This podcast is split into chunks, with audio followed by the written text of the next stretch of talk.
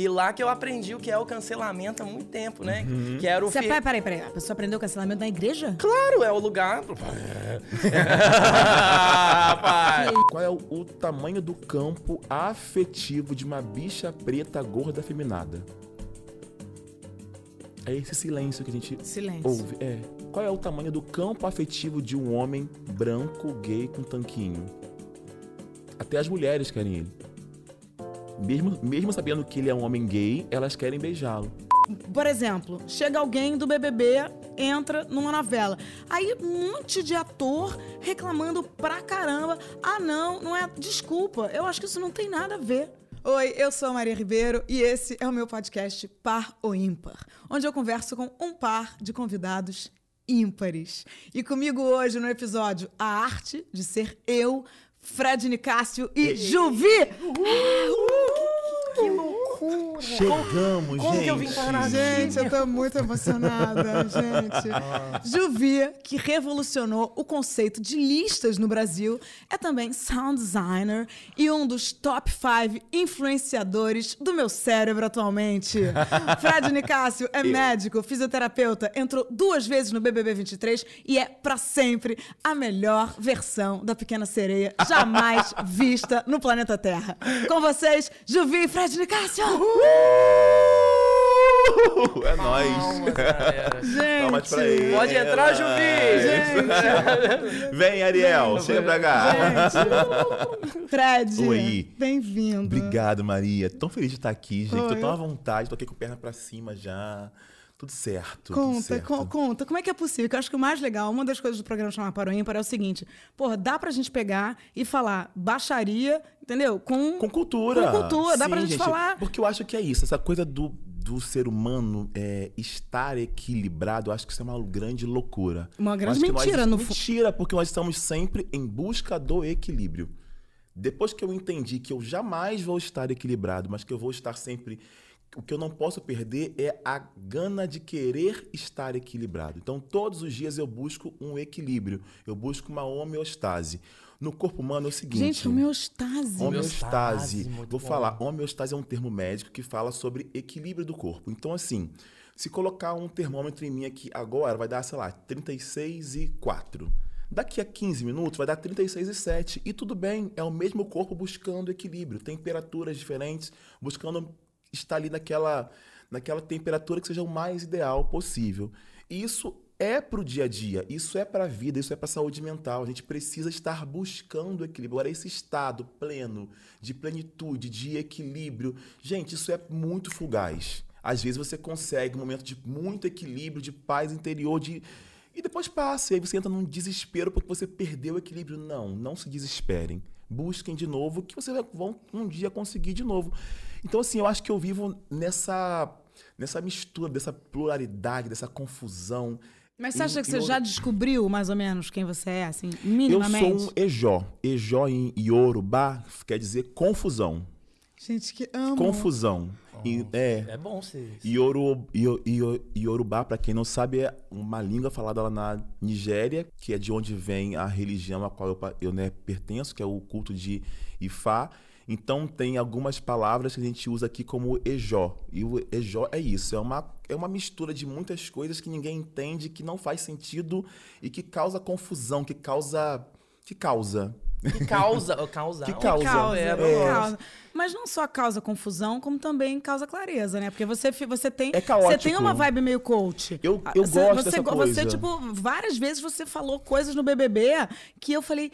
Caraca, que, que me ajudou, assim, entendeu? Sim, eu falava, gente, massa, é, de, de, de ter uma coisa de, sei lá, você segurar a mãozinha assim, pô, vou ouvir, não, olha só, cara, olha só, isso pra minha porque- autoestima. É, cara, porque tem umas paradas que eu, que eu observo assim nas pessoas, às vezes, que eu fico assim, cara, será que essa pessoa não tá conseguindo ver isso com tanta clareza e eu tô vendo? Deixa eu ajudar, deixa eu tentar fa- falar pra ela o que eu tô vendo. Porque às vezes a gente tá no meio do olho do furacão e não consegue enxergar um palmo na frente. E quem tá de fora daquela situação consegue ter um pouco mais de nitidez. Então, às vezes, eu busco trazer nitidez para a vida das pessoas. Então, por isso que tem essa pegada meio, meio coach, assim, mas eu acho que é mais para poder tirar aquela pessoa daquela agonia, daquela, daquele, daquela bateção Você de sempre cabeça. foi assim, desde sempre criança? fui assim, cara. Sempre fui de pegar na mãozinha do amiguinho, sempre fui de, de, de me doar muito. Já me fudi muito por causa disso, muito. É, Mas inúmeras vezes, inúmeras vezes. Até que eu consegui escolher quais searas que eu iria lutar. Sabe? Porque não dá pra poder fazer isso com todo mundo toda hora, porque você se consome, porque é uma energia que eu gasto, né? É um, é um elan que vai, né? É uma axé que a gente gasta. A gente chega no final do dia, eu tô exausto, eu tô podre, eu tô sem força pra mim mesmo ou pra minha família. Então, assim, sempre fui assim, mas ao, mas ao longo dos anos da minha vida, dos aprendizados e dos encontros e dos desencontros, eu fui enten- entendendo como dosar essa energia, aonde colocar essa energia, quando, com quem. É, às vezes eu até eu tenho percebido que às vezes eu até deixo de sair de casa porque eu sou tão carente, eu quero tanto que as pessoas gostem de mim, que eu vou nos lugares e eu fico querendo agradar, assim, Uhum. sabe? Fico querendo performar e querendo cumprir uma coisa que as pessoas acham que, que na verdade. Né, É né, só paranoia sua mesmo. É, né? não, no não. final das contas. É, não, é tipo, não, e é, uma e é uma coisa assim, tem gente que vai com a nossa cara, tem gente que não vai com a nossa cara simplesmente. Mas eu fico assim, aí depois eu falo, cara, eu fico exausta, por quê? Entendeu? Você tem isso, você fala assim, pô, as pessoas me conhecem e, e- e me idolatram, me acham uma. assim, eu, eu, particularmente, eu. Eu, até que eu, falando não- de mim. é que eu não Fale te conheço. você, é que eu Maria, não te, pelo amor de é porque eu não te conheço. Se eu, se eu conhecer, não vou, talvez não acho, mas é. o máximo. Mas assim, né, né na, na- na coisa ali, você no meu celular, eu na minha casa, eu fico achando. Aí você fica assim, putz, eu me sinto na obrigação de manter a personagem. Claro que não. O celular é uma coisa, a vida Jura? é outra. Claro, esse negócio de misturar a vida, transformar a vida em conteúdo é o jeito de se fuder nas redes sociais, né? Perfeito. Aí até a pessoa que não é influenciadora vive nisso de, porra, vou acordar agora, tem que postar um stories do meu café da manhã. Aí, não, velho, só toma o seu café da manhã, posta, não posta, foda-se, sabe? Eu gosto de tentar ser o mais low profile possível enquanto uma influenciadora, porque senão eu tô fodida. Mas isso, você sempre deu. Assim, você sempre foi assim ou teve um momento que você falou assim, não, caramba, agora eu preciso. É que eu tentei muito outra coisa e me fez mal. Aí eu parei. Então você, pode falar a parte que você se fudeu um pouco pra eu não ficar achando que só eu que tô errado? Porra, eu produzo conteúdo desde 2014. Tem muito tempo. Tinha um canal no YouTube e tal. Comecei a falar de música, arte. Aí entrei na faculdade de psicologia, comecei a falar de psicologia e tal. nananana. E fiquei nessa de, tipo, não sabia a minha profissão, não sabia porra nenhuma. Aí tentava mil coisas, aí atirava pra todo lado, aí ficava com uma frustração do caralho. Aí do nada eu percebi que, porra, virei uma pessoa refém do próprio sonho de viver de conteúdo. Aí quando eu percebi, eu meu sonho tava com uma escopeta apontada pra minha cabeça assim, vai fazer não?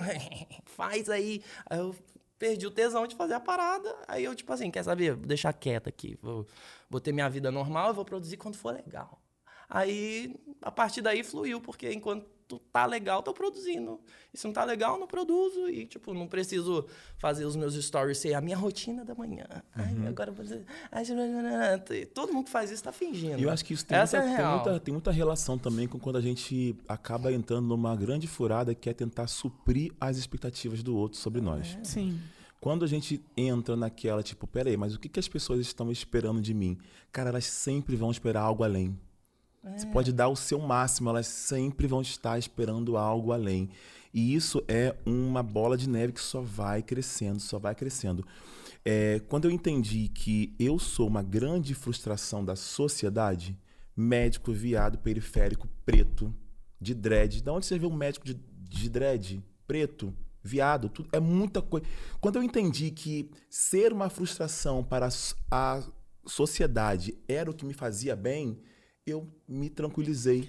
Caramba, você, você- porque você curtia um pouco o atrevimento. Sempre, sempre curti ir na contramão do que me falavam que era certo, do Gente, que era errado. coisa maravilhosa. Sempre, sempre, sempre fui inconformado com o modelo de sociedade que me impunha. E quando você desafia isso, que as coisas vão mudando, que E aí, vai eu, cara, caminho, eu né? não concordo. Ah, mas você tem que concordar. Tá, eu tenho, mas eu não concordo. Isso dentro de mim não muda. Eu posso fazer o que você está me mandando e me obrigando. Mas você tem que saber que eu não concordo com isso. Eu sempre deixei muito clara a minha posição com relação a isso. Dentro de casa, eu tive uma criação evangélica, né? Então, tipo, Olha, é. também. Minha, minha mãe, ela é pastora batista. Ih. Começando Então, agora, assim, ó, histórias evangélicas. Histórias Então, evangélicas. assim, é, o meio eclesiástico, ele é, ele é muito castrador em alguns momentos, principalmente quando você tem uma sexualidade que não combina com aquela religião.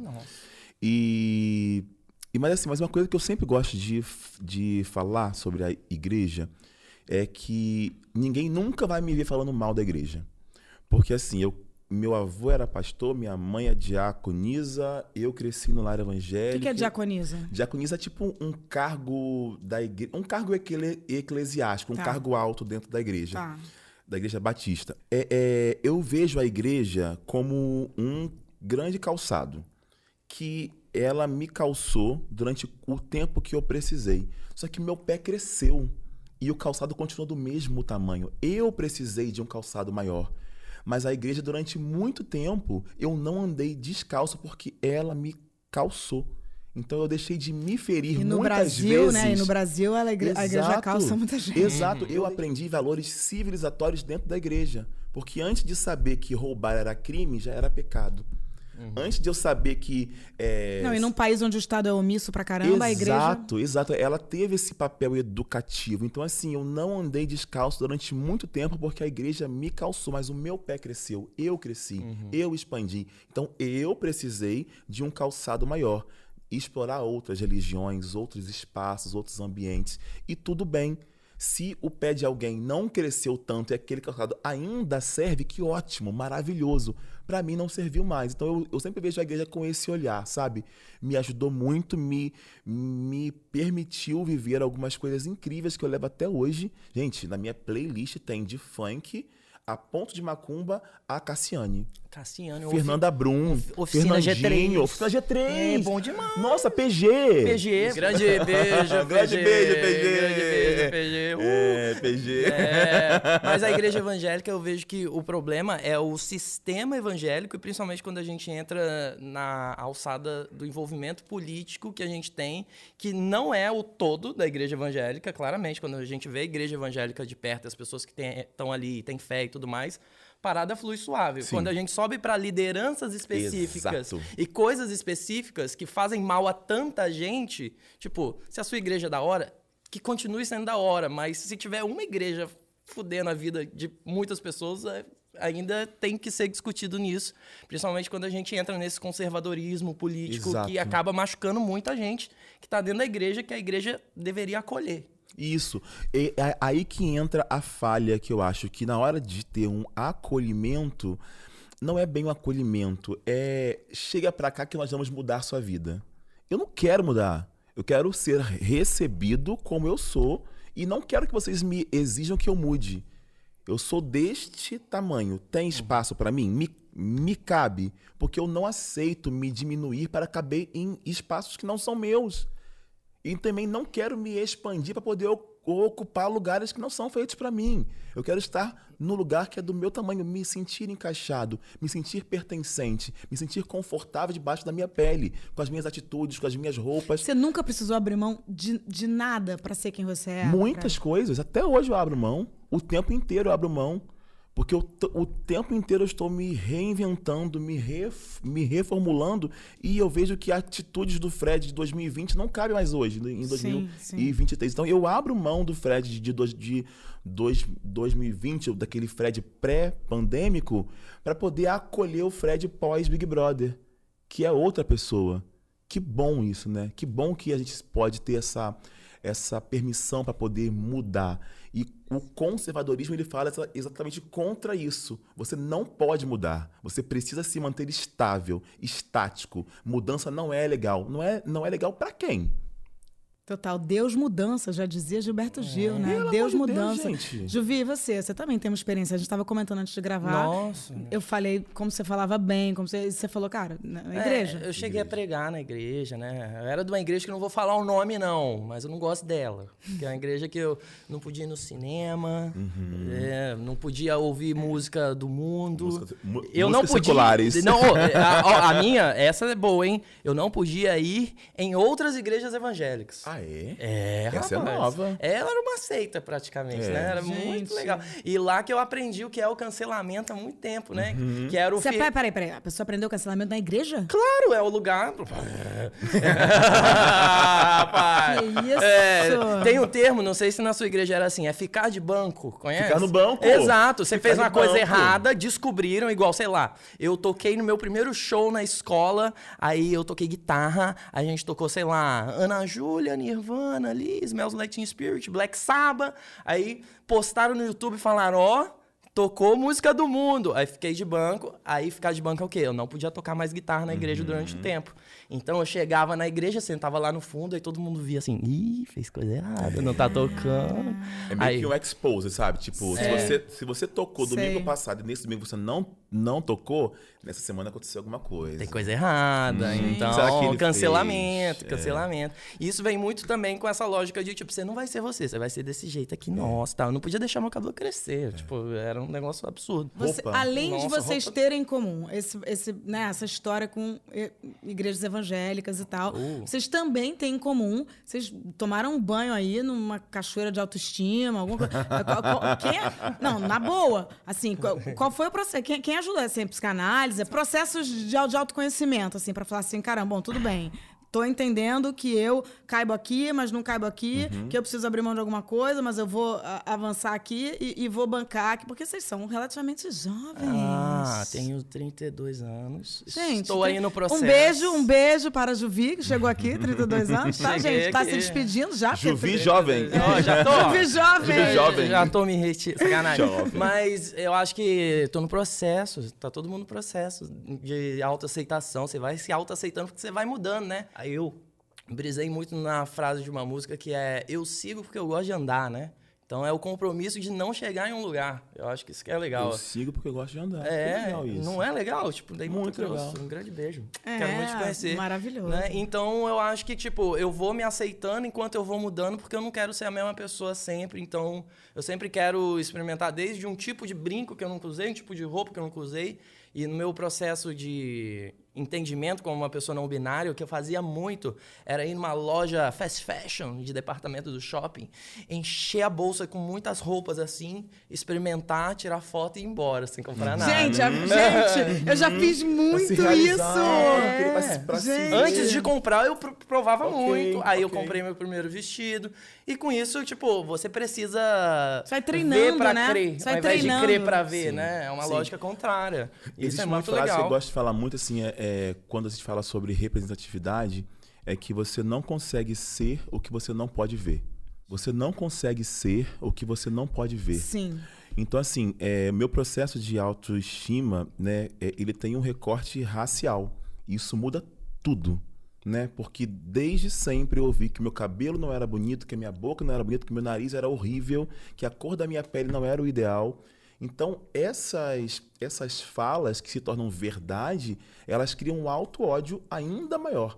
Se já é um, um processo doloroso para o adolescente se sentir bem no seu corpo com as mudanças, quando tem um recorte racial em cima disso, onde toda uma sociedade te diz que, que o seu corpo não é um corpo padrão, só pela cor da sua pele, porque o seu lábio é grosso demais, o nariz é largo demais, o seu cabelo é duro demais, você não consegue se entender, você não consegue achar o lugar. Então, então esse processo de autoestima para pessoas pretas, sobretudo, ele é um processo muito doloroso de você entender que não, tá tudo bem. Eu sou bonito. Eu sou uma mulher bonita, eu sou um homem bonito. Amor, você é muito bonito. Ai, obrigado. Porra, você O é homem mais bonito do Brasil. bonito. E aí, mas isso também foi um, foi um processo de, des- de descoberta. Porque de tão- Quando? eu acho que na minha adolescência, nessas minhas inconformidades, eu comecei a, a tentar entender o que, que tem de tão, de tão feio em mim. E eu achei que não era, não era eu, era eu aceitar essas verdades que eram mentiras.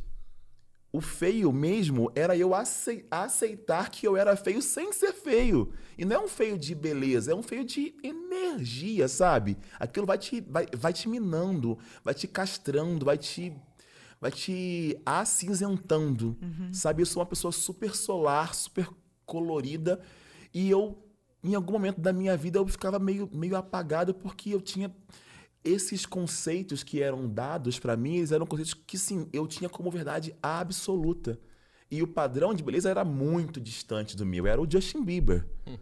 Branco, cabelo liso. Né? Gente, imagina, imagina. Então, tipo assim, o meu processo de descobrimento como homem, e como homem bonito, e como homem gay, que aliás também é outro processo, porque depois quando você chega na comunidade LGBTQIAPN+, é uma, é uma outra loucura, porque existe aquela, padro, aquela padronização, principalmente no mundo gay, né? Que é um mundo muito cruel. A gente não fala sobre isso, mas é preciso falar sobre isso.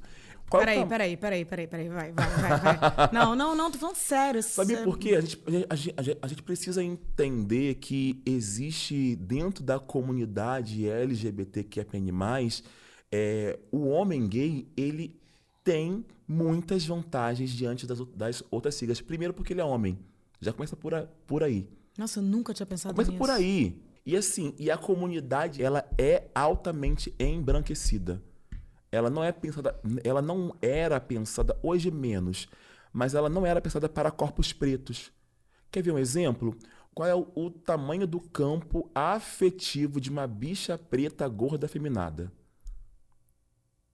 De uma travesti preta gorda. É esse silêncio que a gente silêncio. ouve. É. É, é isso. É. é. isso que a, a acontece. Agora, qual é o tamanho do campo afetivo de um homem branco, gay, com tanquinho? Até as mulheres querem ele. Mesmo, mesmo sabendo que ele é um homem gay, elas querem beijá-lo. Então isso muda muito a perspectiva de, auto, de autoestima, de autopercepção. Então é uma ruptura com tudo que te falam e depois um entendimento com quem você é e, com, e como você se sente confortável dentro daquele corpo.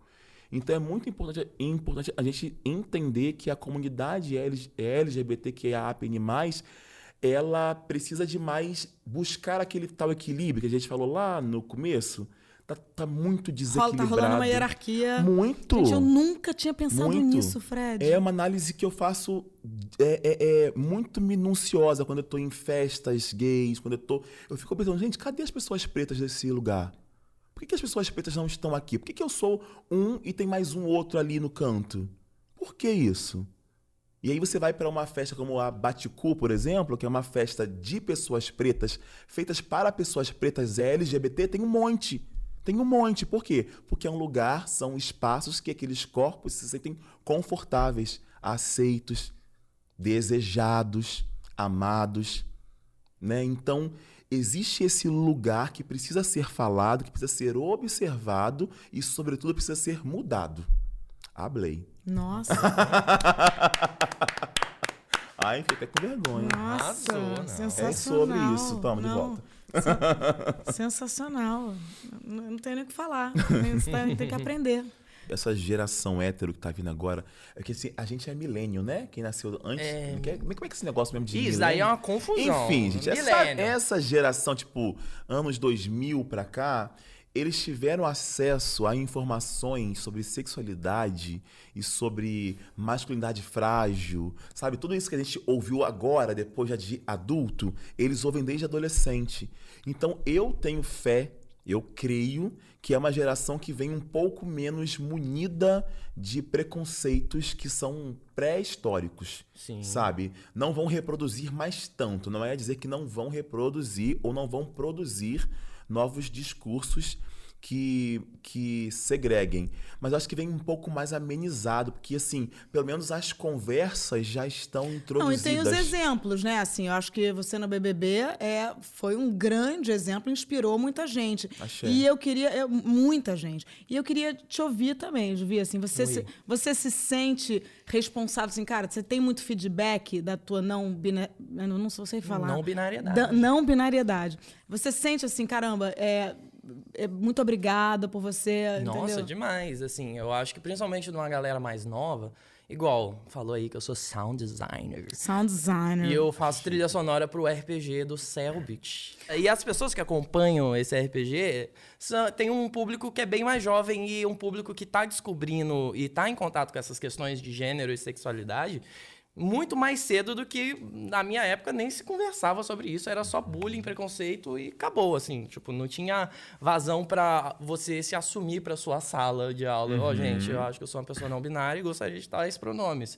Hoje em dia isso já é uma realidade, né? Possível. Então, isso também tem a ver Você com quer que... explicar para as pessoas o que que é ser não binário? Você fica sem saco de falar sobre isso? Não, é, não binariedade é o quê? É uma pessoa que não se entende nem com homem nem com mulher exclusivamente. Porque é um termo guarda-chuva. Pá! O que é o termo guarda-chuva? Tem várias maneiras de ser uma pessoa não binária. Né? Até porque né, não tem um jeito só, porque isso daí já seria um binarismo. Então, tem pessoas que estão ali no gênero fluido, ou seja, elas transitam daqui para cá, masculino, feminino, elas transitam. Tem pessoas que estão ali no meio, no gênero neutro. Tem pessoas que é nenhum nem outro. Então, tem várias possibilidades, tem vários termos que contemplam a não binariedade. Inclusive, é possível ser um homem trans e não binário. Então, é como se a gente tivesse essa escala aqui, que antes era 0 ou 1, e agora a gente ganhou infinitas casas decimais aqui, e você encontra o seu jeito E isso não de tem ser nada uma a ver pessoa com sexualidade. E isso não tem nada a ver. Nada a ver. Absolutamente nada a ver. Você É, de identidade de gênero, né? Identidade Exatamente. de gênero. É gênero. É como é o que você é. Tipo, sou um homem, sou uma mulher, sou uma pessoa não binária. Né? E, tipo, e a, a convicção de que você está fora desse espectro binário cisgênero que tem várias imposições.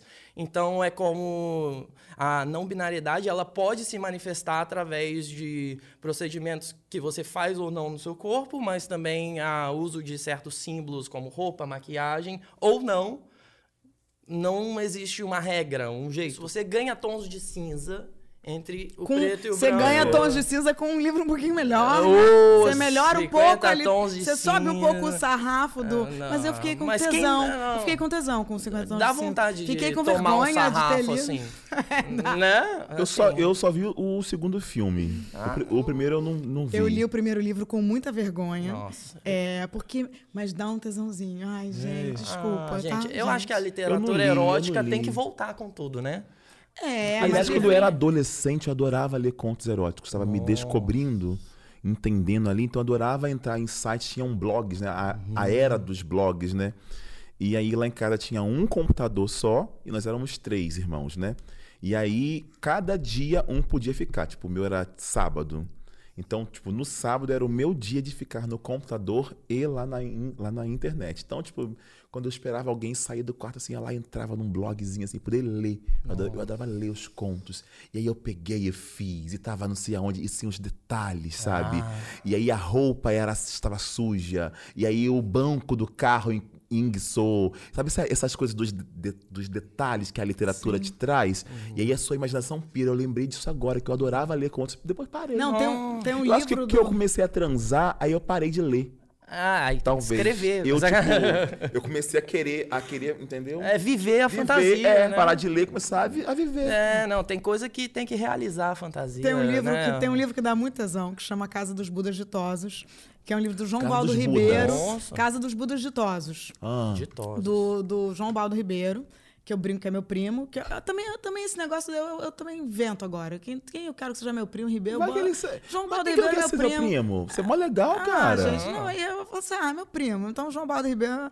E, e tem a peça com a Fernanda Torres, que é sensacional.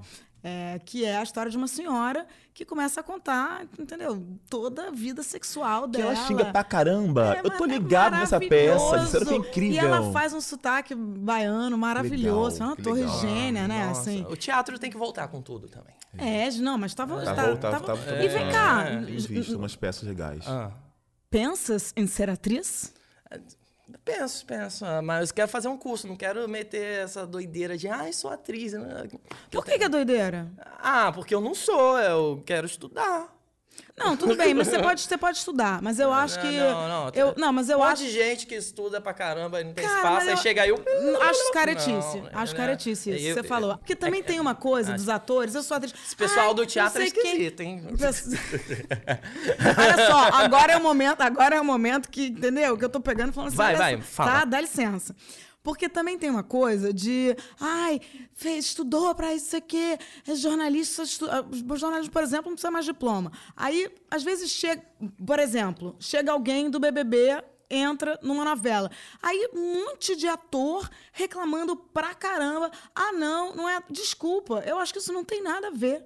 Eu acho que a gente tá num rolê que cada vez mais a gente pode fazer o que a gente quiser. E você pode ter um super talento. E às Legal. vezes você tem uma pessoa que estuda 10 anos e que manda mal pra caramba. Então, assim, tem lugar pra... Gostou da Que minha legal, defesa? Eu dos gostei. Não, agora eu topo. Não, é... Mas, é, mas é porque é muito legal ouvir você que é falando assim, porque geralmente a gente ouve exatamente ao contrário mesmo. Tipo, não, a, a galera fica revoltada. Mas, gente, é, atuar é uma arte. Às vezes a pessoa ela é artista. Ela é uma artista múltipla. Ela É, canta, ela gente. dança, ela toca e ela também atua. Ela pode não ter estudado a atuação, mas existe essa alma artística nela que vai conseguir com que ela faça um bom, um bom trabalho. Gente, desde se ela os for anos bem ses- dirigida, Desde os for- anos 60, o pessoal do cinema novo, o pessoal da, entendeu? Do, do Acho legal, neorrealismo você. italiano, É que todo pegava mundo é não artista, todo mundo é artista, eu concordo com isso daí, porque antes de antes de andar, a criança dança, né? Tipo, antes de escrever, ela desenha. Então, tipo, todo mundo tem um quê de artista e ao mesmo tempo tem aquela grande frase que é: você nasceu pelado, o resto é drag. todo mundo é drag, se monta ali, bota o Verdade, terno, aí vai pro seu escritório de advocacia. Nasceu pelada. Nossa, que legal. Não, Não, é? gente. Eu acho que é RuPaul que falou isso. Total, Nossa, falando gente. em Ah, RuPaul. pois é, fala, fala. Eu tenho um quadro lá no meu Instagram que chama Fala Comigo, Doutor. Que é a forma como eu encontrei de continuar exercendo a medicina de uma maneira muito. Muito traduzindo Você tá, o. Medicaid. você ina- tá inaugurando uma coisa. Parece eu na aula de jazz, que tava sempre na- eu, eu sempre tava na segunda fila tentando copiar a pessoa da primeira fila, sabe? Eu sou aquela pessoa que nunca conseguiu fazer as Hum. coreografias. E, e eu falava assim, cara, por que, que a gente não. Eu não posso pegar e inventar uma dança nova? E eu tenho a impressão de que tanto você quanto o Juvi estão inventando danças novas. Que. E que a partir de vocês, pessoas vão poder falar assim: caramba, Achei. vou, vou, vou, vou É. Mas colar eu acho que é dele, isso. vou colar dela. É aquilo que eu falei, você não pode ser o que você não pode ver. Quando as pessoas veem a gente, elas falam assim, cara, tem uma referência. Uhum. Existe, não existe um caminho para poder ser assim. Como é que a Juvi fez? Uhum. E Como eu é que acho o Fred que Nicásio fez? Dá pra isso- fazer? Isso que você falou, eu acho que é algo que eu tenho pensado bastante ultimamente, que é a atenção é um dos bens mais valiosos da pós-modernidade, assim, né? Nossa. Tipo, a atenção é um bem escasso e ao Exato. mesmo tempo é o bem que todas as marcas, todas as empresas estão botando dinheiro para ter sua atenção o tempo todo no seu celular. E quando você chega na casa de uma senhora e dá atenção para ela, o poder de transformação que a atenção tem é muito grande.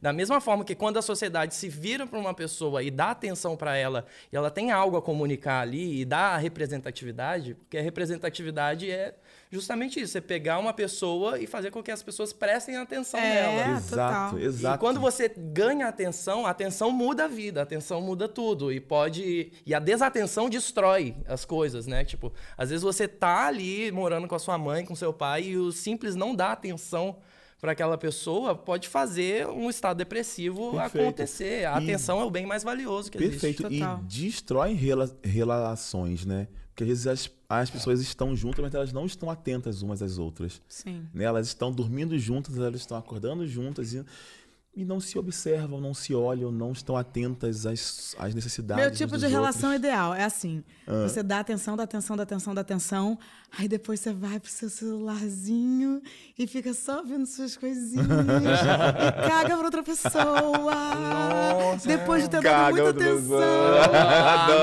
Pra mim, talvez o melhor momento do relacionamento seja assim: tipo, passei o fim de semana com um boy excelente, só não sei o quê, aí tô na minha casa. Com, com assim, tipo, vi ontem um boy excelente, final de semana incrível. Ah, mas aí agora eu tô sozinha, só com a lembrança. Gente, vocês não têm um Delícia, pouco é isso? Será que é gostoso. errado? Não, acho que não. Eu acho que tudo. solitude, né, é uma coisa muito, muito falada hoje, hoje, hoje, em, hoje em dia, né, que a solitude ela é um, um, um momento necessário. Né? Você com você mesma, com as suas coisas. E com o que meu- com meu celularzinho, meu Ah, se- celularzinho. exatamente. Se ah, não Ou tá com bem sozinha, não tá bem para ficar acompanhada. Exato. Essa é a verdade. Exatamente. É. Perfeito, Ju. Não, Senão você chega e você embaralha a mente da outra pessoa e É. cria um efeito borboleta maldito isso daí. Quem são os pares da vida de vocês? O programa chama Par ou Ímpar e a gente sempre fala assim: Pares? a gente na, nasce de e relacionamento? Não, pa, par de relacionamento caretice. Ah, não sei. Pares? Não, tipo, eu tive, sei lá, eu tive ah, ah, grandes pares é, na minha vida profissional. Legal. Fernanda Young foi, Oh, foi legal, né, legal. assim, pessoas que, tipo, e às vezes, hum, pessoa que vocês nem conheceram, alguém que, você- sei lá, que você, é Hebe Camargo, sei lá, entendeu? Sonharia conhecer a Hebe Camargo. Não, mas eu digo pessoas que você fala assim, cara, essa pessoa aqui me ajudou a me compor.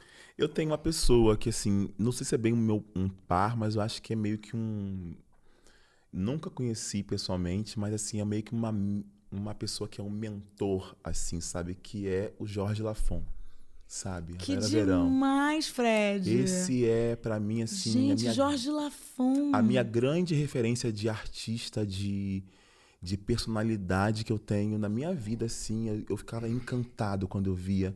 Gente, pensa o que, que é para um homem preto, gay, entrar na casa das pessoas no programa 9, isso falando de- da década de no, 90. Ele, drag, entrando na casa das, pe- das pessoas às 8 da noite de um sábado, de um- uma televisão conservadora, de um programa conservador, com piadinhas homofóbicas, mas ele chegava. E ele estava. E ele era a sensação do programa. Todo mundo esperava a hora da Vera, da Vera Verão. Era a Vera Verão e a Velha Surda. Todo mundo queria achar- Abriu muito caminho, né? abriu caminhos. Então, assim, um grande par artístico, vou falar assim, que eu tenho é Jorge Lafon, uma grande inspiração, uma estrela que brilha. Seja, Axé, Jorge vê. Lafon. Meu pai é meu irmão. Sério? Bruno, com certeza. Que legal. Tipo, meu irmão é tipo fechamento no máximo, né? Tipo, meu irmão, eu acho que ele me influenciou nas grandes coisas que eu fiz na vida, de tipo, desde, sei lá, eu tava começando a aprender a tocar violão e meu irmão teve um dia que chegou assim, eu vou te ensinar a improvisar. E ele é trompetista. Aí, numa noite. Ele é mais velho? Sim, dois anos mais velho. Ai, a que gente sempre amor. brincou muito, a gente sempre fez as mesmas Vocês sempre, coisas. sempre foram parceiros. Não, demais, demais. Aí ele chegou nessa noite, vou te ensinar a improvisar. Aí no outro dia eu sabia improvisar. É tipo assim, eu, caraca. Aí isso mudou minha vida, que aí eu comecei a fazer música e come... uma avalanche começou por causa disso. E a gente é pessoas meio opostas complementares, assim. Eu só tenho ensino médio. Meu irmão, tipo, tá morando na Irlanda, doutorado em computação quântica. Meu Deus. E a gente se fala sempre. E mesmo quando a gente fica um tempo sem se falar, a gente volta sempre é muito bom. E a gente tem essas influências de compartilhar coisa e de conversar sobre tudo. É, tipo, é meu melhor amigo, sim, sem Que dúvidas. lindo, que lindo. E isso é algo que, tipo, é muito bom ver ele dando certo em algo que ele ama fazer, que é muito difícil. Formou em matemática, e Caramba. carreira acadêmica, né? E-. E, como que ele, tipo, brá, destruiu, arregaçou tudo no, no mundo. Te inspira, né? É, Você e é um cara que te, que Não, te inspira. muito. E ele sempre esteve desde o início comigo com isso de arte, falando, vai fazendo, é isso daí, tá maneiro, bora, bora. E ao mesmo tempo era o meu maior crítico, né? Que eu Uhum. mostrava algo pra ele, olha o que eu fiz. Ele chegava, pô, isso daqui, isso daqui, isso daqui, não gostei não, né? Aí eu voltava, eu, pô, pode crer, né? Então, tipo, eu acho que eu aprendi muito com ele a ter uma autocrítica e ao mesmo tempo ele é o tipo de pessoa que fala, pô, vi tal coisa que você fez, pô, mó irado, né? Mó legal, assim. Então, tipo, o top 5 surgiu de muitas conversas com meu irmão. Eu acho que o top 5 que me fez estourar surgiu de uma Gente, brisa você- com olha meu só, irmão. o top 5 é um negócio que assim, se você não conhece, você não é feliz. É Mas você tem a chance de conhecer, portanto, você vai, entendeu? Ini- se, se iniciar numa coisa que eu já conheço. É, e aproveita que o top 5 vai acabar um dia. Aí, claro, né, tá doido? Ficar todo dia na Não mesma? pra- não, calma, não, essas, Ah, tem essa- um monte, essas notícias não dá pra dar assim agora, não, eu não. não deleto na internet. Verdades não, não duras demais para ser Verdade, não, não Tem tô que ir pra preparada, próxima, não tem tô que ir pra próxima. Vem cá, tem um top 5 que é o seguinte, palavras é, erradas que são certas. Sim. Que é... Tauba. Não, É tábua. Então, ta- tauba, Tauba. tauba, tauba... Faltou o vrido. Eu Tauba, tô puta com tauba... isso. Fala, Vrido. fala aqui agora, então. Vrido. Vrido, tauba, brus, brusinha, brusinha. É, mas tem uma que eu... É, é, embigo, e tem uma que eu, que eu discordo todo, que eu falei, gente, inventou, inventou. Guspe. Só- gu- Guspe existe. Defende, Guspe. defende, defende, Defe- Nunca ouvi falar, você já ouviu falar? Desculpa. Guspe é o já- que é guspe? Não, não é, não é nada, não é nada. Guspe? Inventou, Ah, forçou a barra, bicha. forçou a barra Guspe. totalmente. Forçou. fica louco. Defende, Guspe. defende. Existe. Ah, de onde eu venho as pessoas falam Só em guspe. volta redonda, três Guspe. pessoas na sala Respeita a dele. minha cultura. Respeita a minha cultura. Ah, tá. Aí o top 5 que me fez estourar foi uma conversa bizarra com meu irmão, que era top 5 posições top 5. que, é, que é um grande Inception, que é um culto a ser o terceiro lugar, que é a melhor posição possível. Defende. Eu lembro desse Defende, também. defende, defende o terceiro lugar, por favor. terceiro favor. lugar é muito bom, porque ficar em primeiro você perde o sentido na vida. Ficar em segundo você perdeu pra alguém e você sempre vai ser lembrado como segundo. Terceiro lugar é a eterna possibilidade, né? É a motivação pra continuar ali. Você ganhou a medalha, ganhou bronze, né? Não Você- ficou desfalcado, mas tá- tá ali, tá no ali. pódio. Você ganhou do quarto, né? Entendeu? Entendeu? Então, é muito bom. É muito bom ser terceiro lugar. Eu adoro. Sim. É, vocês sentem que vocês são é, amados exatamente por quem vocês são ou isso não existe? Porque eu, às vezes, eu falo assim, cara, eu, eu, não, eu- eu não sou. Se eu realmente for quem eu sou, eu, não- eu vou ficar sozinha. Não, você é amado por quem você demonstra ser, né? Que ninguém É, sabe né? quem você é, nem você, pô. Nem eu, E né? às vezes Nossa, você. Gente, isso. não é, é? gente, Nossa. vou anotar. É, é que o amor é Alguém uma. tem a caneta? Pô, Isso, isso, isso, vai, isso vai pro ar, né, gente? É, vai pro não pode ar. cortar, não. Não Não, não, não, não, não Essa parte é não. importante. É Só eu tenho papel. repete. amiga. Você. Já esqueci. É por quem você demonstra ser. Você. Nem você sabe quem você é. É, nem Ele- você é sabe porque quem ele é. Não é inventou o negócio tá, do mas tá tá gravado, gente. Também tem um monte de câmera aqui, tá É gravado. que amar é uma ação, né, pô? Você ama alguém, ou você é amado, se sente amado, e para se sentir amado, alguém tem que te amar. Você não sente amor, não é um sentimento. Eu acho né? que amor é. Amor não é um sentimento, amor ele é, ele é uma escolha. Porque dá pra você amar quem você não gosta, por exemplo. Calma aí. Gente, Eu vocês sempre- querem, vocês querem. Mas é, vocês pensa. Porque, cara, o contrário do amor não é o ódio. Não é o ódio, é o egoísmo. Porque amor é exatamente você doar. Você pode amar, você pode não. Olha, Fulana, nossa, não gosto dessa pessoa, essa pessoa pensa diferente de mim, a gente não se dá. Amar, ela é uma, ela é uma escolha. Existem, eu acho, pessoas que são mais fáceis de você conseguir escolher amar porque elas combinam mais com você né? Porque elas estão mais perto da sua, da sua bolha. Mas é possível você amar alguém que é totalmente diferente de você, que não é da sua bolha, e vocês não, não convivem, mas vocês se amam. Sim, é possível. Eu, eu pelo menos, creio que, o- que amar não é um sentimento, ele é uma escolha. Eu escolho amar você.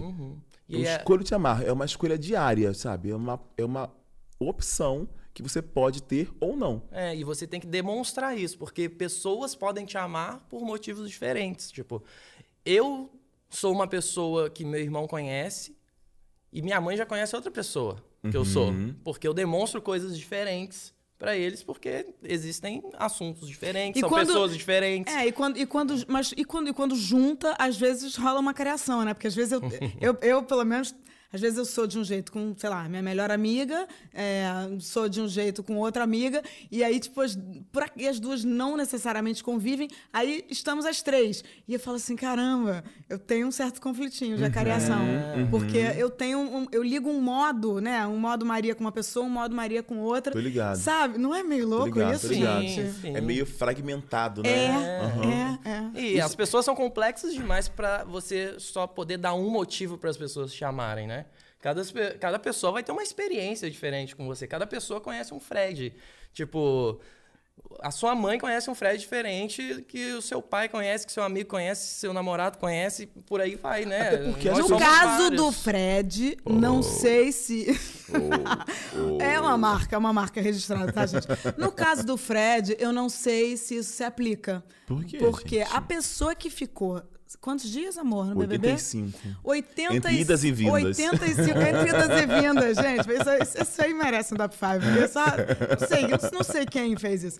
É, a, pe- a pessoa que ficou 85 dias sendo vista por 217 câmeras, é, eu não sei, cara. Eu, eu acho É que eu te loucura. conheço, amor. É, mas eu, mas eu é, a experiência, eu falo assim, o Big Brother, ele é, ele, eu acho que dificilmente eu vou viver uma outra experiência social tão intensa quanto essa.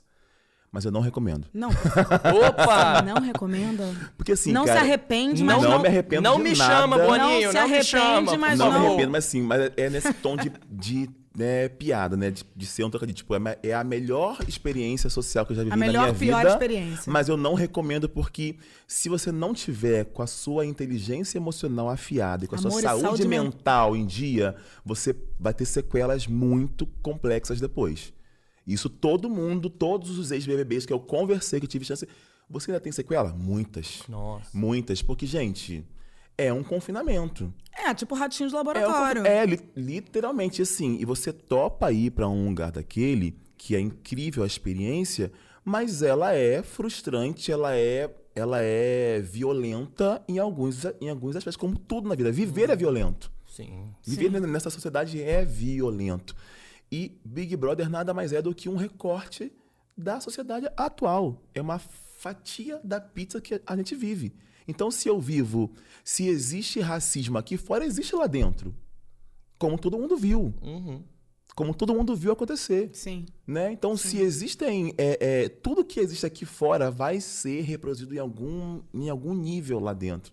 Então, só que lá é tudo muito intensificado, tudo é muito gigantesco. Parece, olhando de fora, uma grande novelinha, né? De, cheia de personagens. Mas, gente, quando você para para poder pensar que na novela a atriz ela tem um roteiro, ela tem um script, que ela sabe que ela vai chorar ali, ok. Lá, lá dentro, gente, o choro é choro de verdade. A raiva é raiva de verdade. A alegria é alegria de verdade. Ah, e é por isso que é tão magnético, assim. é- Exato, exato. Então, assim, é muito incrível, é uma experiência maravilhosa. Mas, assim, quer ir, faça terapia pelo menos três, três anos antes. Eu tentei muito entrar, mas eu acho que agora eu não quero mais, não, hein? Não Mas quero. você mas você vê, Juvi? Oi? Você vê? Você- Demais, nossa, vejo demais. Eu, sou, é, eu acho genial, assim. Inclusive, eu tenho a dúvida. Eu acho Fred. genial. Você cometeu o erro de pesquisar seu próprio nome no Twitter quando você saiu? Não, Você não, não fiz fez isso? não. Nossa, ainda Mas, por incrível que pareça, o Twitter me abraçou, você Ah, que acredita? delícia.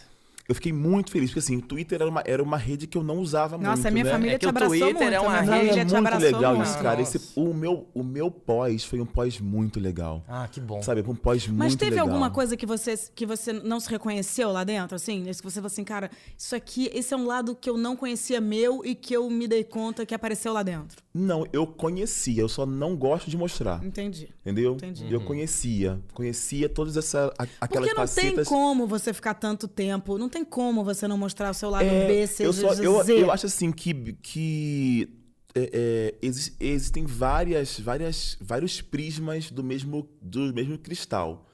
E tem uns que brilham mais e outros que brilham menos. E numa sociedade onde você tem a opção de escolher qual o prisma que você vai mostrar, você vai querer sempre mostrar o seu melhor prisma, porque é legal. É legal você ser gentil, pelo menos eu gosto de Claro, ser gentil. tá eu gosto pra- de, né, eu gosto de, tá de, de ser isso, uma né, pessoa gente? agradável e tal. Mas chega um momento dentro do jogo, gente que não tem carisma que resista. Não tem simpatia, não tem. Não, não, não tem. Então você vai começar a mostrar outros prismas. Pra, se- muitas vezes para se defender. Nem um Guru, cachorrinho bonitinho, Nem um labrador, nem um labrador. Nem o labrador, nem o labrador resiste, gente, sem morder ninguém. Nem o labrador continuaria um labrador. Mas eu acho um estudo antropológico assim, eu sou uma eu sou uma ferrenha defensora do BBB e em todos os meus grupos, assim, grupos de literatura, não sei o que que eu vejo, às vezes eu vejo Nossa, que chique. Ah, aí tipo, às vezes eu mando assim, gente, hoje não sei o que, o BBB Aí eu às vezes sinto que tem um silêncio. E aí então que eu falo, cara, só vou falar de BBB, porque eu acho que tem uma coisa muito classista ainda no Brasil, de uma galera que ama ver BBB, porque é realmente genial. Você, eu, Hum, é genial. porque você, é um documentário Genial. muito profundo sobre o Brasil, Sim. sobre as pessoas, O Brasil atual. sobre a humanidade. É, Exatamente. porque olha, olha só, há 10 anos atrás você não via Big Brother com médico preto. Por quê? Porque não tinha. Agora tem. Teve, teve Thelminha, teve eu. Total. co- Entendeu? Como, como, há poucos como vai há na poucos fé, BBBs como atra- nas novelas. Exatamente. Há poucos BBBs atrás, você não tinha metade do elenco preto, como foi na minha, na minha edição. De 22 pessoas, 11 eram pretas. Então, é um recorte muito atual. O Big Brother ele vai mostrando um Brasil do senso. A minha ele ensina muito. Entendeu? Eu O sei, eu sei que a custa da, do, da, Sim, dos trauminhas de vocês. Mas aí, cara, a gente, a gente, a gente topou. Vocês toparam. Tá tudo certo. Ninguém foi lá amarrado, obrigado. Ninguém tá lá. Tem um, um botãozinho lá pra você poder apertar se você quiser ir embora. Entendeu? A regra do jogo é Você clara. teve vontade em algum momento? Vontade não, mas eu cheguei a pensar em alguns momentos como seria a minha vida aqui fora caso eu apertasse. Sabe qual que eu pensei, nossa, será que vai ser legal se apertar? Será que vai ser ruim? mas eu nunca tive a vontade de ir lá porque eu sou, eu sou muito persistente nas minhas coisas, sabe? Então, assim, quando eu entrei, eu falei assim, primeiro porque, assim, veio um convite, né? Eu, eu, eu sempre assisti Big Brother, mas. É, amor, você sempre- chegou de pulseirinha, né, amor? você Sim, chegou com cinco cheguei. pulseirinhas. Linda. Mas é porque assim, o Big Brother, ele era um programa que ele faz parte da minha vida, mas eu não era aquela pessoa assídua que via sempre. Eu via o quê? Recortes raciais e recortes LGBTs. Os assuntos polêmicos que tinham sobre essas duas, duas temáticas, que são temáticas que eu falo muito nas minhas redes, eu pegava aquele recorte e comentava sobre aquilo, mas eu não acompanhava o programa inteiro. Então, quando chegou o convite, eu até tomei um susto, porque, gente, nunca foi um sonho meu entrar no bebê, como é um sonho de muita, de muita gente. Eu falei assim, cara, mas é o maior reality show do mundo. Ninguém fica ao vivo 24 horas durante 100 dias no mundo. Isso é muito incrível, é uma estrutura muito fantástica, a produção. Aquilo me encantou. Falei, cara, partiu. O que, que vai dar? Não sei, mas vamos embora. A aventura, desafios é comigo mesmo. Então eu fui aprendendo Big, Big Brother durante o Big Brother. Isso foi muito legal porque eu cheguei lá meio, meio desarmado, meio tipo. O que não foi bom no começo, mas depois ficou uma coisa ótima, né? Porque quando você não sabe o que tá acontecendo, você não sabe o tamanho da magnitude da coisa, você vai Sim, tocando terror. é. Vambora. Mas qual foi, qual, qual foi um momento incrível, tá? o melhor momento? Eu acho que a minha primeira volta no, no carro, acho que, que, eu- que ali eu voltei mudado, né? Porque quando eu, quando eu saí, né? Eu saí no primeiro pare- paredão em dupla e eu voltei solo.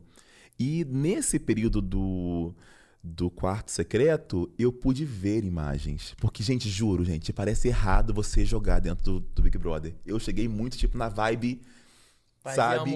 eu queria viver aquilo, aquela coisa das experiências e tal. Tipo, sabe nada E aí, inocente. e aí parecia errado eu tramar voto, eu fazia uma coisa, parecia errado, soava errado, porque aqui fora parece errado, né? Então eu e eu acho assim, gente, você Como se a gente não fizesse isso meio no é, tempo mas sabe o que é? né, é porque assim, ninguém forma caráter dentro do, do jogo. Ah, porque isso aqui é. Não. É você também. Sabe? Ninguém forma caráter para o, para o, o jogo. Você empresta o que você tem.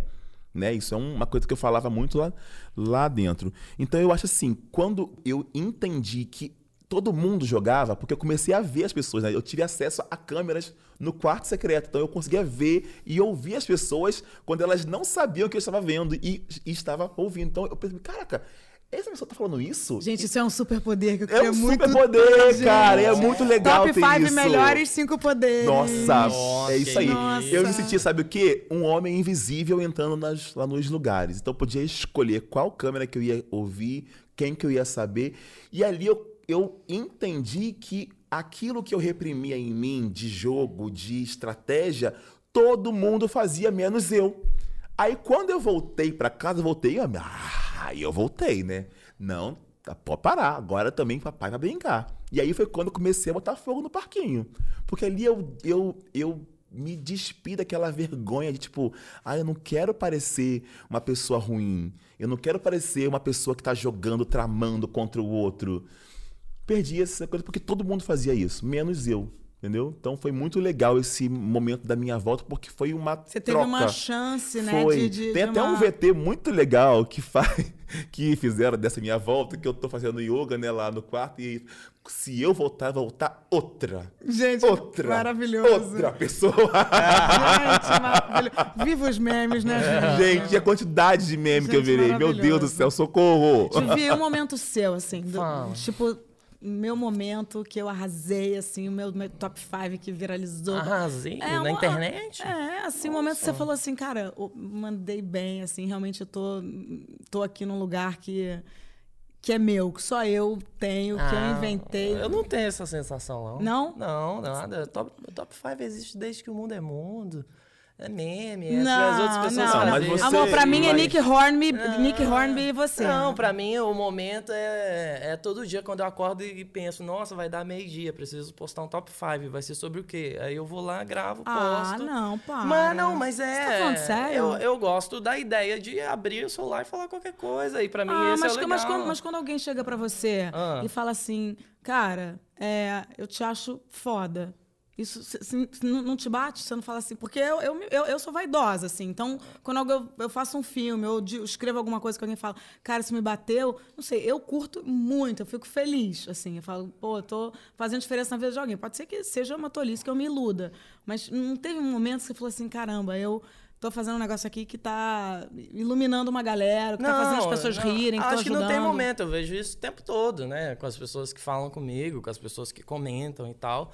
Mas eu acho que pra mim o mais importante disso é não me balizar pelas pessoas. Pra mim é curtir o processo e Nossa. tipo, eu ainda tô me divertindo fazendo isso. Caraca, que maneiro. Então, bora, essa vida é uma vida muito boa, muito privilegiada, então eu vou desfrutar do que tem disso e se eu tô ganhando dinheiro, eu vou repartir esse dinheiro com as pessoas que estão ao meu redor que estão precisando, tá ligado? Porque pra mim não vai fazer falta, para as outras pessoas vão fazer falta. Então pra mim a realização é isso, que bom que eu tô curtindo, que bom que as pessoas estão dando atenção ao que eu falo. Então, ao mesmo tempo, eu vou ter o meu cuidado de fazer um humor que seja um humor inteligente, que não atinja ninguém. Que eu acho que é o maior objetivo Sim, meu quando eu sim. faço conteúdo na internet. É tipo assim, gente, tem como você ser engraçado sem, Sem- atingir ninguém. Sem ofender ninguém, E tem imagina. como você ainda, através do humor, passar uma mensagem. E principalmente dentro do seu vocabulário, eu gosto de usar muito a linguagem neutra em todos os meus conteúdos, né? Tipo assim. Então eu sempre vou falar a pessoa, né? Tipo. Uhum. Ou então, às vezes, eu vou generalizar usando ela. E, tipo, e pra mim é isso. Pra Cara, mim, meu a irmão faz é isso. Meu irmão, ele é professor de arquitetura. E ele falou assim, cara, Maria, de cinco anos pra cá, eu tenho, sei lá, 70% na turma de homens. E eu falo só no plural feminino. Sim, Legal. é. Como uma, entendeu? Porque acho que a gente realmente... é, e acho que todo mundo tem que pintar. Não sei, eu às vezes fico achando que tinha que ser uma, tem, tem que ter uma revolução mesmo nesse sentido. Do layout, você já falou isso uma vez, né? Do quê? Do- da, da- da roupa, do, né? A roupa do homem hétero é uma loucura. Ah, não, não. Isso daí tem que mudar muito, né? Tem que o homem mudar, hétero precisa de uma gente. reforma aí. Uma reforma. Mas é complicado, é complicado. É melhor não mexer com essa galera, não, perigosa. Ah, gente, é, essa galera assim? é perigosa. Essa galera tem arma. Essa galera Eles estão no poder, usa inclusive. sapatênis, tá? Camisa de, camisa de time, bebe negrone. Eu não mexo com homem hétero, não. Essa galera aí fez bomba atômica, fez guerra. Olha só, por que, que, É, por que será rapaz, que o perigosão. cenário é rosa? O cenário é rosa. É Barbie, não é Oppenheimer? É, Exato. É, que isso, gente? E o Open Barbie? É, gente. Open Barbie. Open, Open Barbie. Que no final das contas, os dois filmes são sobre a mesma coisa, né? Que é tipo. Agora é... desenvolve, amor. Agora Ah, não, desenvolve. pô, é simples, é simples. É tipo, quem descobre um mundo onde o homem pode ser tudo. E no Oppenheimer mostra que o homem pode até criar uma bomba atômica. Uma- nenhuma. a- tá ligado? mas a mulher não criaria bomba atômica. Mulher não criaria bomba atômica. Aquilo não- ja- jamais, gente. Exato. Teve um momento O na- homem, sim. Claro, teve um momento de tela, juro por Deus. O filme é um filmaço. Mas teve um momento que eu falei assim, cara, eu tô há uma hora só vendo homem na tela. Não tenho. Eu, eu, eu fiquei com sono. Fiquei com sono e é um filmaço. Mas não, não, não sei, não, não- cabe mais no meu mundo. Mas tem um quadro aqui do programa, que todos os programas têm quadros. Mudei a atriz, personagem, a apresentadora. Vou falar o nome de pessoas. Tá. Vocês têm que falar duas ou três frases sobre a pessoa. Tipo assim, não pode se prolongar. Mas obviamente Ok. ninguém. Mas ó, ninguém consegue, tá? Só pra Tá. avisar. Então você fala o nome de alguém e a gente fala alguma coisa sobre essa, essa pessoa, é, É, isso? é, Uma tipo frase, assim, é, tipo, bate sei bola. lá. Um é. comentário sobre essa pessoa, Comentário, ok. Um tweet. Um pequeno comentário. Um é, tweet, pronto. É, aquele momentinho assim, tipo, um momentinho de recortinho pra rede social, Ok, sabe assim? Perigoso. Ok. Ok. Aquele momentinho assim, aspas. Aham. É, Leila Diniz, Não sei quem é. Fernanda Young, Ah, maravilhosa. Adoro as tatuagens. Rita Lee, Diva. Deusa. Carmen Miranda, Gosto muito de fruta. Colo- colorida. Ney Mato Grosso. Divo Master maravilhoso. Exemplo. Mago, bruxo. Gente, só vocês estão falando. Todo mundo falava coisas, só vocês estão cumprindo. Ué, mas não é- David Bowie, Ai, atleta. Referência. Prince, Cantor. Deus do rock. Fred Mercury. Deus do rock. Imitei ele. E o Fred Mercury, eu vou falar o maior cantor de rock de todos os tempos. Elton John. Ai, um fofinho, né? Amei o filme. Domitila. Ah! É que a minha, a, minha, a minha relação com o Dom, assim, a gente fala isso. A gente estava agora, semana passada, em Fernando de Noronha. Pensa eu e ela, Ah, para. soltos em Fernando de Noronha. A gente fala que a, que a gente combinou em outro plano de se, en- de se encontrar aqui. Porque é uma coisa assim, a gente, a gente sente que já se conhece há muito tempo. E o nosso encontro parece um reencontro, sabe? Então por isso que eu falo, Dom, eu, ah! é meio que tipo, eu dou uma derretidinha assim, sabe? É muito bom você sentir uma. Você sentir. Vocês mantiveram a. Muito, muito. Assim, a gente é muito confidente do outro, a gente é muito parceiro, assim, tipo, de, de, de de vida, assim, virou uma irmã de vida, assim, sabe? Deve Te ser amo, tipo a sensação quando você sai da turma da pessoa muda de escola você continua amigo, né? Exato, exatamente. É isso aí. Tipo, a gente, a gente continua amigo depois que a gente formou no colégio. Não, mas você e a Domitila realmente é, vocês emocionavam. Vocês emocionavam. Dome, beijo, beijo. Eu ia continuar aqui, não vou continuar, não, gente. Eu vou me despedir. Eu vou me despedir. Eu vi mó nome, mó nome da hora que tinha. Cadê? Ali, ó, tinha. Tinha Britney Spears. Ó, oh, Britney Spears. Vai lá, vai Rainha lá. do autotune. Vai lá, vai lá, vai lá. Vai lá, vai lá, vai lá. Britney Spears, muito da hora. Ah. A Isa, mulher mais bonita do Brasil. Mais bonita do Brasil. Com certeza. Meu Deus do céu, que Glória que é Groove, melhor. Ai, talento, talento, talento. Olha, talento. tem a minha maior referência aqui que é a Hunter Schaeffer do Euphoria, a Jules. Sim, tá. gente. Amo. Gente. Referência pra Jules mim. Não vai... Monte de Souza, pelo amor de Deus. Oh, que isso. Dama oh. da dramaturgia brasileira. Olha, de Souza. Rapaz. E assim a gente termina para o ímpar com Juvi e Fred Nicásio. Uh! Foi tudo! Obrigada, gente! obrigada a você, Obrigada, gente! Obrigada! Obrigada gostoso. a vocês também por estar com a gente hoje. Não esquece de deixar seu like, compartilhar o programa de hoje se você Sim. curtiu. A gente está em todas as plataformas de podcast, totalmente gratuito. Se você não segue o programa, se inscreve para receber os programas novos semanais de Para o Ímpar comigo, Maria Ribeiro, e um par de convidados tão ímpares quanto Juvi e Fred e Cássio. Obrigada, gente. Obrigada a você. Obrigado. E lembre-se que você pisca os olhos e agora você não vai conseguir esquecer disso. Toda hora que você piscar, você vai lembrar que você tá piscando.